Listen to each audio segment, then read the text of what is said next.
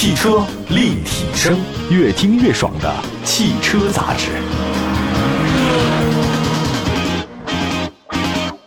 各位大家好，欢迎大家关注本期的节目，这里是汽车立体声。我们的节目全国两百多个城市落地播出，线上线下，欢迎大家关注我们的官方微信和微博平台，都是汽车立体声。我们首先跟大家说一下啊，就是不知道您开车的水平如何哈，因为全国各地的朋友很多，有开车驾龄二十几年、三十几年，但是也有驾龄两三天的。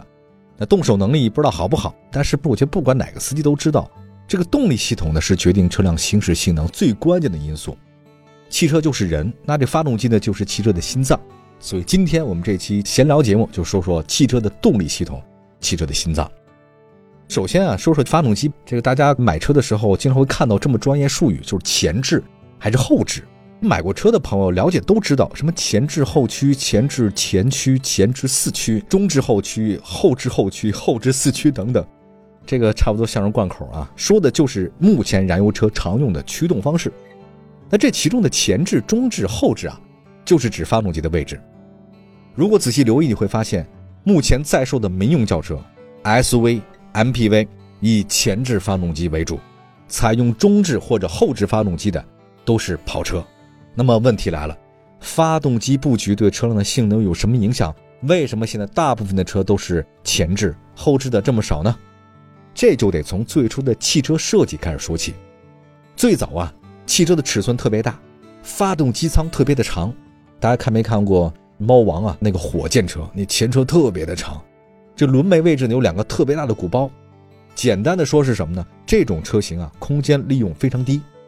那么在汽车保有量很少的情况之下，这种设计没什么不妥。可如果放到现在，您车这么大，加剧道路拥堵，停车位非常紧张，同时因为整车尺寸也大，它的成本也高。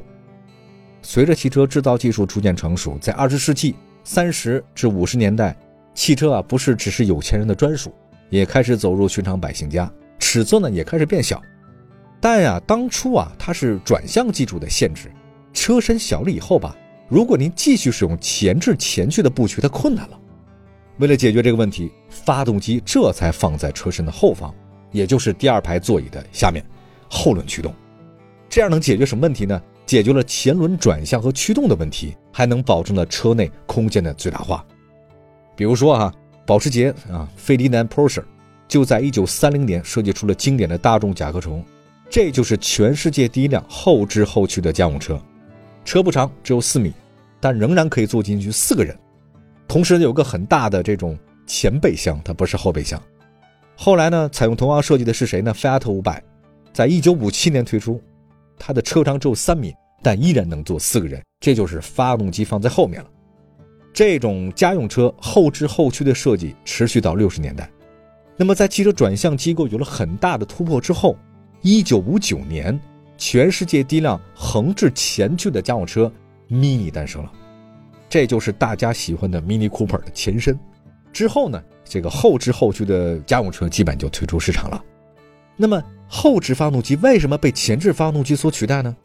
这是因为它有很多弊端。首先，你把发动机放在后面，那行李箱肯定就小了嘛。对，你看那保时捷911，对吧？没法放东西。那如果您的车是前轮负责转向，设计师在设计的时候。首选要给车轮预留出最大的转向角度，其次才是储物空间。那么驾驶舱位啊，这个脚部位置它也会小嘛？这些因素叠加，导致后置发动机的车型啊，不太有太大的这种储物空间。而家用车消费者，他对空间要求比较大，你得实用啊，是吧？咱又不是跑车。那除了这个空间不太好以外，它是短板。那消费者呢，对动力的要求越来越高，你得快呀。发动机的排量体积也是越来越大，当你这个发动机体积太大的时候啊，你放在你的座椅下方它没法放了，只能放在这个后轴之后的位置。这也要求汽车后面，它得足够大的地方放这个发动机和变速箱。所以这么一来，您的发动机要后置的话，车身就得越来越长，这个前面短后面长，看起来非常不协调，挺难看的。当然啊。养车成本也是很多家用车消费者关注的，您得花更多的钱。后置发动机，它的制造和维修成本特别的高，这就是为什么很多高端车它才用这种设计，人家不怕花钱。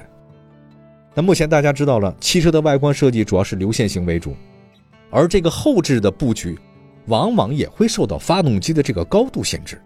比如说，您那后置发动机的911保时捷，它的发动机呢就是重心和高度更低的水平对置设计，只有这样才能保证发动机啊放在后轴之后，它不能高了呀。相比微型六缸或者直列四缸或者六缸，水平对置发动机的制造成本它也高，后期维护特别麻烦。就算是您小保养啊，您得换火花塞吧，空气滤芯吧，这个易损件您就换这些东西得拆更多的零件，自然导致工时费的增加，且一般人还修不了。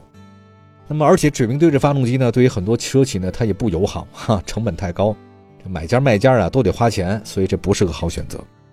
那么，除了成本问题，后置发动机还有一个问题就是散热。您说您在汽车开的时候，那车头肯定是撞风嘛，对吧？前置发动机你跟这空气相连接，那肯定是冷却的好嘛，对发动机散热也好。你这后置发动机啊，对散热要求它就不太好了。你想再放在后面，必须把散热器放在车头，还通过一个超长的管道，你把这个空气引到后方。所以相比前置发动机，发动机如果放在后面的话，散热差。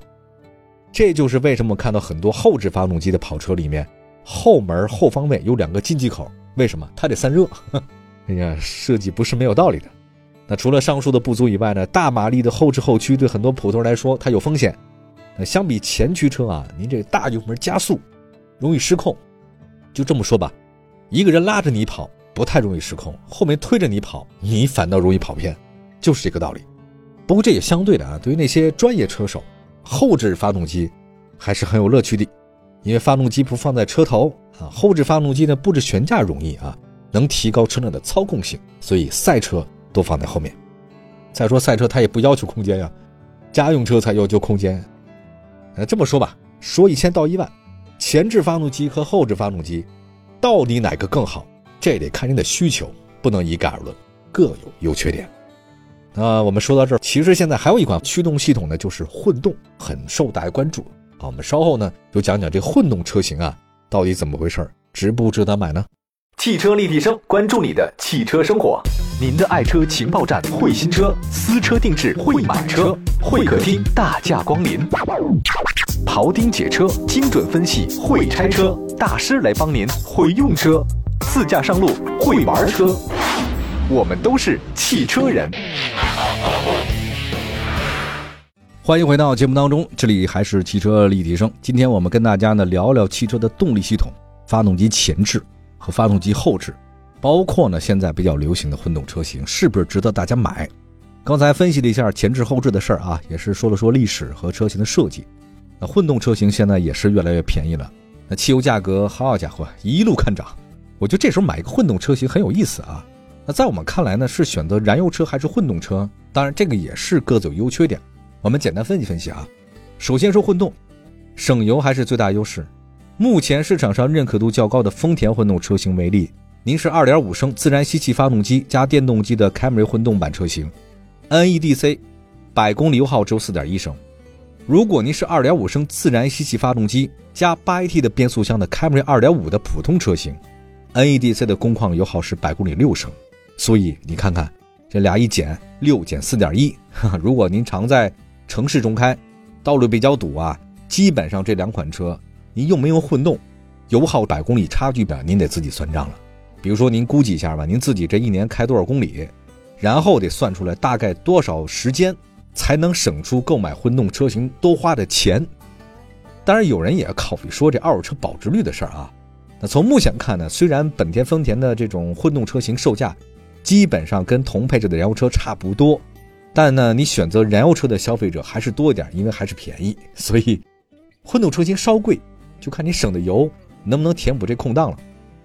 刚才说了，混动车型比燃油车的优势呢是油耗啊，但真的不仅仅是油耗，其实驾驶感觉会更好。你目前大部分人都开都是经济型轿车，对吧？而且都是小排量的，小排量呢在中高速情况之下呢平顺性不错，但是在起步阶段你的排量小，所以小排量的这个增压车型啊。没力啊，就马力小，扭矩小，油门反应没有大排量的快。那么你看这混动车型啊就不一样了，它这个车呢在低速行驶的时候呢会先使用电动机，弥补了发动机反应迟钝的这种问题，油门响应更快。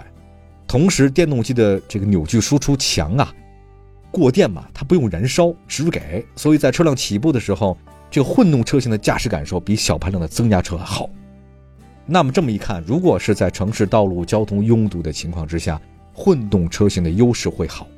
那对于燃油车来说，走走停停，对吧？您这个驾驶体验不太好，频繁的启动，油耗也会增加。那混动也有优势了，走走停停，那咱电动机充电嘛，进行驱动，发动机启停的次数也少，哎，也降低油耗。当然，现在除了传统的混动车型，目前市场上还有插电混动车型，这种类型的车呢也很受欢迎。那不少燃油车主呢，在增购或者换购的时候呢，会选择插混。相比混动车型的话呢，插电混动车型的电池容量也大，纯电续航里程也长，基本上纯电续航都是五十公里以上，那部分呢超过一百，所以这个插混车很好用。日常通勤啊，短途的插混车呢，又可以当纯电车，对吧？这个成本就更低了。如果是长途或者不方便充电，完全它就是一个普通的混动版车型，加油就行，所以也没有里程焦虑。这么一来看呢，我们总结一下，从这个使用特点来说，插电混动版车型可以理解为混动版车型的升级。相比纯电，它的优势是真没有里程焦虑，跟普通燃油车一样没区别。所以插混车结合了混动车型和纯电车的优势，这个是对的。那么您是选择燃油车还是混动车还是插混车？这个还是看您现在的状况来使用，哈哈。平时用车少，仅仅是周末或者假期出。这个燃油车那就不错了，对吧？燃油车性价比更高嘛，价格优势便宜，二手车保值率高。如果是用车频率较高或者以城市路况为主，混动或者插混更好，这个省油，而且驾驶感受在城市里面也是相当不错。更何况它是环保啊，是不是也得为城市蓝天做点贡献呢？好的，感谢大家收听本期的节目，这里是汽车立体声，那我们下期节目接着聊，拜拜，朋友们。